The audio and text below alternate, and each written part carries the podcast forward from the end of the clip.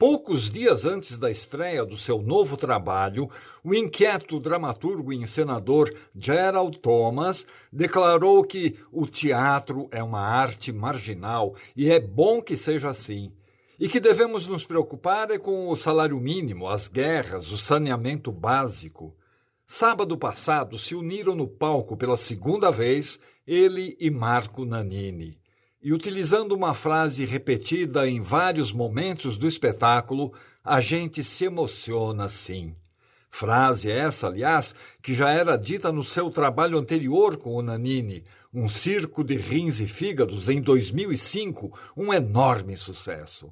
Naquela época, Gerald dizia na peça que o Brasil é um enorme problema, mas pelo menos é um problema delicioso. Nanini falava essas palavras ao som de um arranjo do hino nacional em ritmo de samba. Dezoito anos se passaram e ambos estão em cena novamente. O Brasil continua sendo um problema e talvez menos delicioso do que naquele tempo. O mundo é um problema, a vida é um problema. Tudo é confuso, contraditório, absurdo e encantador, enfurecedor e apaixonante. E a gente se emociona sim com o Nanini, gigante na sua perplexidade, dono absoluto da cena. Joga as cartas que a dramaturgia do Gerald propõe, embaralha, corta, ilude e diverte o espectador com o seu discurso anárquico, cáustico, aquela dramaturgia fragmentada, em que não há uma historinha para a gente seguir enquanto saboreia um drops, uma antidramaturgia, em que o Gerald aborda assuntos aleatórios numa espécie de caleidoscópio, onde surgem aqui e ali Nietzsche, Beckett, Kafka, sei lá quem mais. A narrativa está morta, já disse o dramaturgo e diretor. Então resta um caos, restam as guerras, o Face, o Instagram, o riso que esconde o incômodo, o humor e o mau humor. É pau, é pedra, é o fim do caminho, uma soma de assuntos díspares, aleatórios, que paradoxalmente formam um sentido no seu todo. Ou não, diria Caetano Veloso, para provocar ainda mais as provocações da peça. Nanini dialoga com os inconformismos, as angústias e as crises dele e nossas.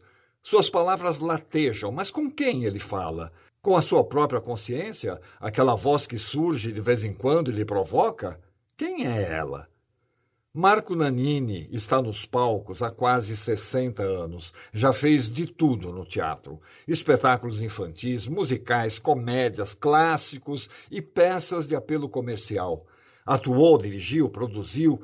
Na televisão e no cinema são mais de uma centena de trabalhos. A sua lista de premiações é uma das mais extensas do meio artístico. Vendo-o agora no palco, a gente percebe que ele é hoje a somatória de tudo o que fez, como se decantasse todas as suas atuações nessa personagem do traidor, que aliás é o nome da peça que eu não tinha dito até agora. Traidor. Traidor. Quem é esse traidor? Quem é o traidor? Ficamos pensando nós na plateia, hipnotizados também pela cenografia, pela música, pela iluminação. Será um dos círculos do inferno de Dante? Ou Mad Max? Ou Planeta dos Macacos? E aquele gigante, Gulliver, com liliputianos dançando em seu redor? Ou aquele tal deitado eternamente em berço esplêndido? Enfim, Traidor é um encontro de dois artistas na plenitude do seu ofício, inconformados, perplexos, vulneráveis como todo ser humano. E a gente se emociona sim. A temporada é de quinta a domingo até o dia 17 de dezembro no Sesc Vila Mariana, mas já vou avisando que a cota de ingressos pela internet já se esgotou. Então agora só indo diretamente à bilheteria de qualquer unidade do Sesc.